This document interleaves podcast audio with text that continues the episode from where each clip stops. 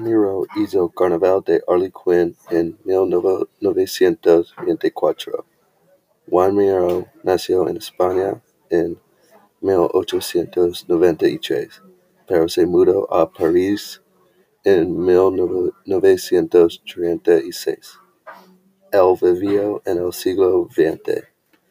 Miró vio la Primera Guerra Mundial.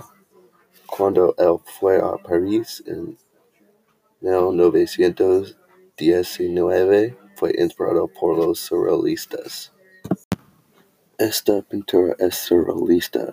Juan Miró usó pintura de aceite y agujas para hacer la pintura.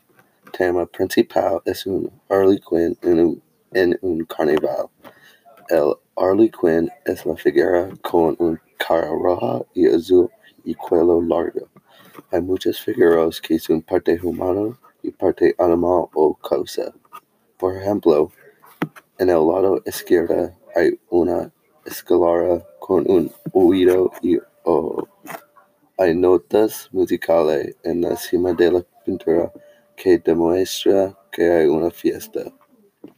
El arlequín tiene un agujero en su estómago porque Miró estaba en la pobreza y muchas veces no comía. Miró pintaba sus ilusiones porque no tenga comida. Una mirada a un nuevo mundo inexplorado más allá de nuestra realidad.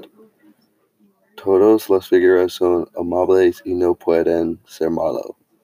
La pintura es muy interesante porque al principio parece un desastre, pero hay significados ocultos que pueden ser descubiertos.